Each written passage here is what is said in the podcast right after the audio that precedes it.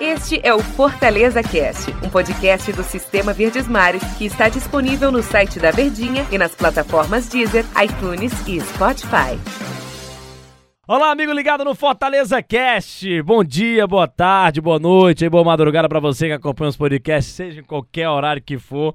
Um grande abraço para você, torcida tricolor, torcedor em do qualquer Fortaleza. lugar, né? Qualquer lugar. Você já deu um pouquinho na sua voz? Tom Alexandrino aqui ao meu lado, um, um dos nossos frente, comentaristas do Sistema Verdes Mares de Comunicação. E aí, Tom, tudo bem? Tudo bem, né, Denis? Tudo tranquilo, cara. Grande prazer estar aqui com você. Grande abraço, Tom Alexandrino. E a gente tá aqui para falar esse podcast aqui do final de semana, né, pro torcedor do Fortaleza, para falar do jogo contra o time do Palmeiras pelo Campeonato Brasileiro do Brasileirão 2020. O Fortaleza vai jogar no domingo às 8 e meia da noite. Isso mesmo, pela 17 rodada. Fortaleza que vem de bons resultados, sequências importantes de bons resultados no Campeonato Brasileiro, na Copa do Brasil, empate contra o São Paulo. E se a gente contar também o jogo contra o time do Ceará no Campeonato Cearense, resultados importantíssimos, sequências de bons resultados, de boas vitórias, de empates. E o Fortaleza encara agora um Palmeiras que vem em uma situação delicada, hein? Demitiu o Vanderlei Luxemburgo na derrota para o Coritiba. O Palmeiras, que não sabe o que é vitória há três partidas e é, já são três jogos perdendo no Campeonato Brasileiro, vai encarar um Fortaleza motivado. Fortaleza e Palmeiras no domingo, 8 e meia da noite. Nós estaremos juntos na Verdinha, então, Alexandrino. Uma oportunidade, uma oportunidade para o Fortaleza conquistar um bom resultado e permanecer na parte de cima da classificação, hein? A gente já vem conversando sobre o Campeonato Brasileiro diante do equilíbrio, né? Ser o campeonato das oportunidades, né? Você precisa aproveitar o mau momento de um grande adversário de um adversário pesado do futebol brasileiro, tem um elenco de muita qualidade, mas que o coletivo ele não vem suprindo ou desempenhando o que individualmente você observa no Palmeiras dentro de campo. E aí sem treinador. E, e, o, e o grande problema, Denis, torcedor, é que o Palmeiras ele vive uma crise de identidade. Porque o perfil traçado pela diretoria é para dar um padrão de identidade ao Palmeiras. Nos últimos anos foram contratados treinadores de forma aleatória. Ó, vocês têm um grande time, grandes jogadores, se vire. Forme um elenco, forme um time à altura do investimento que a gente fez. Então o Palmeiras ele acaba sofrendo com essa falta de identidade, de característica, de continuidade de trabalho. Fortaleza é completamente oposto, né? São quase três anos de trabalho Rogério vai completar agora no, no final do ano três anos de trabalho desempenhado à frente do Fortaleza. Só que o 2020 parece que consegue alcançar outros auges, né? O Rogério Senna, ele, ele é incansável para colocar o Fortaleza em determinados auges na competição, né? E até na temporada. São nove jogos de invencibilidade, né? É, melhor defesa do Campeonato Brasileiro. Então o Fortaleza vive realmente um momento diferente no Campeonato Brasileiro, até em relação ao próprio ano passado, né? Se a gente for pegar um recorte, o Fortaleza ano passado tinha sofrido 21 gols. Esse ano são 11 apenas. Então isso mostra o amadurecimento. Eu acho que o amadurecimento dentro das necessidades e das limitações.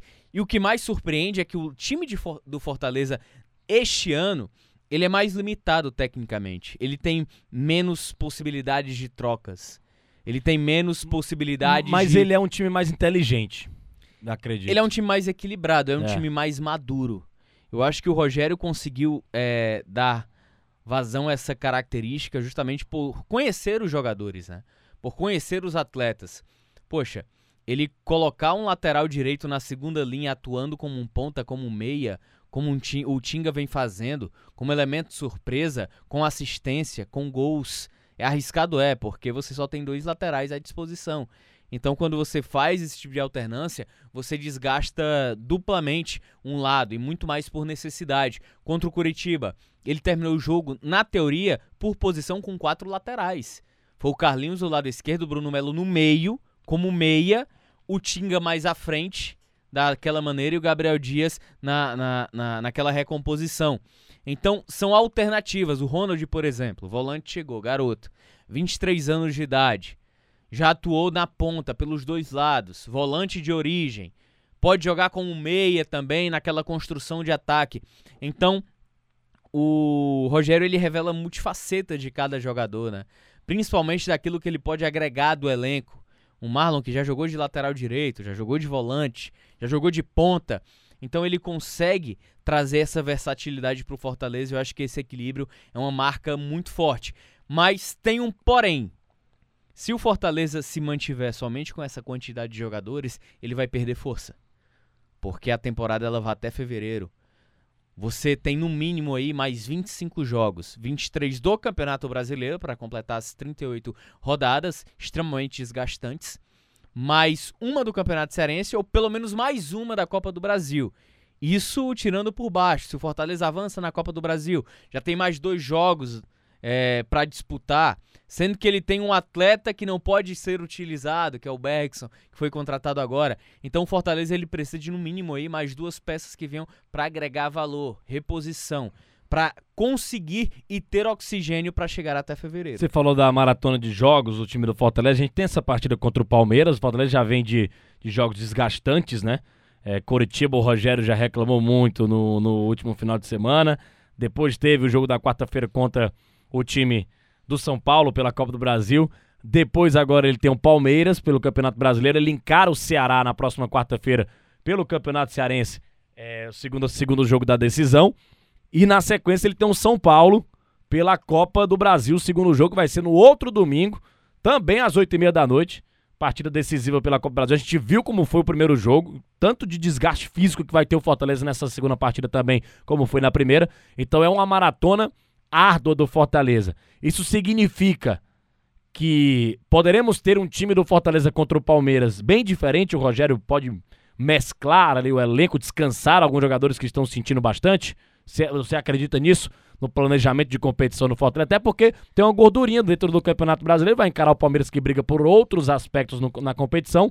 Mas é a questão da oportunidade, né? O Fortaleza tá, tem uma, uma, uma, chance, uma, uma chance viável de conquistar uma boa vitória, de avançar cada vez mais dentro da competição do Campeonato Brasileiro. Mas, repito, ele tem uma sequência árdua. Ele te, já está vindo de grandes jogos, se desgastou muito fisicamente contra o São Paulo e vai encarar o time aí do Palmeiras. Na sequência tem o Ceará na final do Campeonato Cearense. E depois tem o São Paulo pelo segundo jogo da decisão da Copa do Brasil. O problema é que o jogo é domingo, né? Oito e meia da noite. E aí na quarta, é, a partida nove e meia. Então, de repente, de... se fosse quatro da tarde, né? Ou de é, manhã. É, cara, você, você ganharia um pouco mais de, de descanso. Porém, o fato dos dois jogos e a proximidade ser somente em Fortaleza, acho que dá um alento. A gente tem que entender também que nos últimos dois jogos, aí na última semana, Oswaldo e Wellington Paulista tiveram um descanso a mais. Foram atletas que tiveram uma minutagem menor, que aí talvez dê um oxigênio para que eles possam atuar agora no domingo e na quarta-feira também na final do Clássico Rei. Resta saber como é que Fortaleza vai fazer essa dobradinha e essa administração de temporada, né? Acho, acho eu, que ele não vai arriscar Tinga e Gabriel Dias de novo. Porque o Fortaleza, numa sequência de três jogos, aí eu tô pegando o Atlético Mineiro, Curitiba e o próprio São Paulo, em duas delas, Fortaleza ele estava com os jogadores expulsos ele estava com jogadores a menos em campo e aí o desgaste físico ele é ainda maior. Se jogar com 11 já é difícil e a toda a reclamação da maratona, imagine um jogo contra o Atlético jogar com 10. Desgaste emocional, desgaste físico. E aí você vai para a partida também diante do São Paulo, que eu acho que foi o estopim do limite para os atletas. Você terminar o jogo com nove jogadores, o desgaste é enorme mas proporcionalmente a isso ele tem pelo menos descansado aí, é, retornando. Ele tem um David retornando, que é importante. Ele tem também, de certa forma, Oswaldo, Wellington Paulista, jogadores mais descansados nesse planejamento de temporada de competição. É, e o Fortaleza, é, a gente está falando muito assim da, do, do, elenco do Fortaleza, da questão do Rogério Ceni, como conduz muito bem o time, tem um time mais incorporado, sendo um time mais maduro, um time mais, ca mais cascudo, como disse o Tom Alexandrino. E a gente percebe também a bola parada do Fortaleza outra vez chamando muita atenção.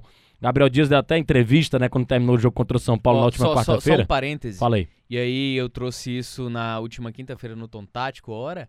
Ora. É, nos últimos nove gols do Fortaleza na temporada, oito tiveram origem direta ou indireta de bola parada. E... Ou direto na área, ou de sobra, ou de rebote. No, oito dos nove gols vieram de ori é, originados de bola parada. E a gente chama atenção também para os laterais outra vez aqui no nosso Fortaleza Cast. Inclusive o Gabriel Dias deu GD. entrevista. É o GD. É o GD, né? O Gabriel Dias falou sobre. E quando eu notei. É, essa época era Ah, boa. é. O, o, o Gabriel Dias falou sobre essa questão da bola parada. Disse: ah, o Rogério tem métodos diferentes, né? Depois do jogo contra o São Paulo, que ele fez o gol, ele foi perguntado pelo nosso companheiro Caio Ricardi. E ele disse, né? "Não, o Rogério tem métodos diferentes do que se faz aqui no Brasil. A gente não vai entregar o ouro, né? Como é que ele trabalha a bola parada com a gente, mas utiliza muito bem a chegada dos laterais. Incrível isso, né? Gabriel Dias, Tinga e o próprio Bruno Melo. Mas é, é, eu vou chamar a atenção aqui para os laterais direitos né, do time Fortaleza. A dobradinha que fez Tinga e Gabriel Dias, tanto contra o Atlético Mineiro pelo Campeonato Brasileiro, como com o São Paulo pela Copa do Brasil. Como os caras são importantes na bola parada do time do Fortaleza no toque de cabeça, mas também do jeito de jogar, né? O Tinga fazendo gols importantes aí, é, é, com o pé mesmo, não, não, não só com a cabeça, como é o caso do Gabriel Dias, mas como é importante o trabalho do Rogério com os laterais, né? E, e os gols, esses números que você trouxe aí do, do Fortaleza, né? Nove gols, oito de bola parada de cabeça do Fortaleza. Cara, é, não é novidade nenhuma isso desde o ano passado. Fortaleza ele tem quatro laterais titulares. Né? Ele não tem exatamente um titular e uma, uma reposição. Isso vai se alternando de acordo com a temporada. A gente pegar o reflexo de 2019, em algum momento do ano o Carlinhos foi titular. Em um outro momento do ano, o Bruno Melo foi o titular. Do lado direito, Gabriel Dias ganhou essa titularidade. Em uma outra situação, o Tinga ganhou essa titularidade. Então, o fato do Rogério ter como trunfo os quatro laterais com possibilidades de troca sendo titulares, por mais que por características diferentes, ele consegue manter um nível excelente, né? Ele consegue manter um nível de qualidade, isso é trabalho, isso é continuidade, é conhecer o que cada atleta pode entregar. Um Gabriel Dias que foi contratado como volante e por necessidade se transformou em lateral direito e assim se consolidou e ficou. Até o Zé Ricardo vir querer colocar o Gabriel Dias como volante e aí estragou toda a mecânica do Fortaleza. Quando o Rogério retorna, retoma também essa característica entre os atletas, então o mérito é, do trabalho de grupo, do trabalho de captação do próprio Rogério Senna. E olha que pode ter certeza que se não fosse tanta dificuldade de peças, o Rogério não, entre aspas, inventaria tanto como ele está inventando e vem dando resultado. Só um detalhe, né? O histórico entre Fortaleza e Palmeiras de partidas oficiais: 13 jogos. Se a gente contar o Campeonato Brasileiro e a Taça Brasil, dois jogos pela Taça do Brasil, inclusive decisões, hein? Fez foi uma decisão da Taça Brasil, em que o Fortaleza acabou perdendo para o time do Palmeiras, na época a academia do, do, do Palmeiras, né? É, é, e o Fortaleza foi vice-campeão brasileiro nessa, na década de 60. Lembrando que o Palmeiras tem seis vitórias em toda a história em partidas oficiais contra o Fortaleza. Três vitórias do Fortaleza, quatro empates. Existe um certo, até que, equilíbrio né, nesses confrontos aí. E para esse domingo, acredito eu que seja super viável o Fortaleza conquistar mais uma vitória dentro do Campeonato Brasileiro. Esse Palmeiras é, é, tem algo de especial, então é um time que vem aí com derrotas, a torcida pegando muito no pé, que o time não estava rendendo com o técnico Vanderlei Luxemburgo, não até ganhava os jogos, né? Se classificou muito bem na Libertadores, mas não funcionava o estilo de jogo ofensivo para as peças que tem o Palmeiras. Acredito Coletivamente um time É. limitado, né?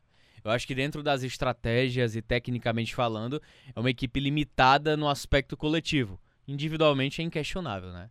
Isso aí não tem nem como a gente colocar em, em debate ou em pauta, mas o Palmeiras, ele, ele sofre muito mais com aquilo que a gente vem conversando, inclusive quando abrimos aqui o nosso podcast, com falta de identidade. Não adianta você ter peças caras, elencos de qualidade, se você não tem uma identidade e uma proposta de jogo muito clara. E é isso que vem sofrendo o Palmeiras. Por isso que quando a gente fala de campeonato das oportunidades, Fortaleza precisa aproveitar essa oportunidade contra o Palmeiras para vencer dentro de casa, que é o mais importante.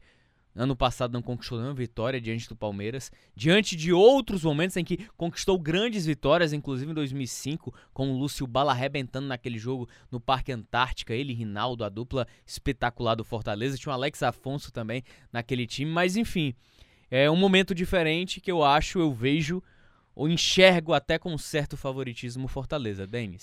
É, e aquele jogo que a gente estava falando do Palmeiras contra o Fortaleza na, na decisão da Taça Brasil foi de 1960, com a unificação do Campeonato Brasileiro, né? A CBF fez isso há algum tempo, é, uniu né, os títulos nacionais da, da época da Taça Brasil e também dos campeonatos brasileiros e o Palmeiras, o Palmeiras venceu em 60 o Fortaleza na decisão da Taça Brasil. Valeu, Tom Alexandrino, valeu, torcida tricolor.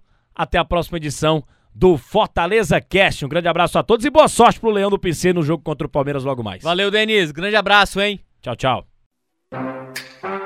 Este é o Fortaleza Cast, um podcast do Sistema Verdes Mares que está disponível no site da Verdinha e nas plataformas Deezer, iTunes e Spotify.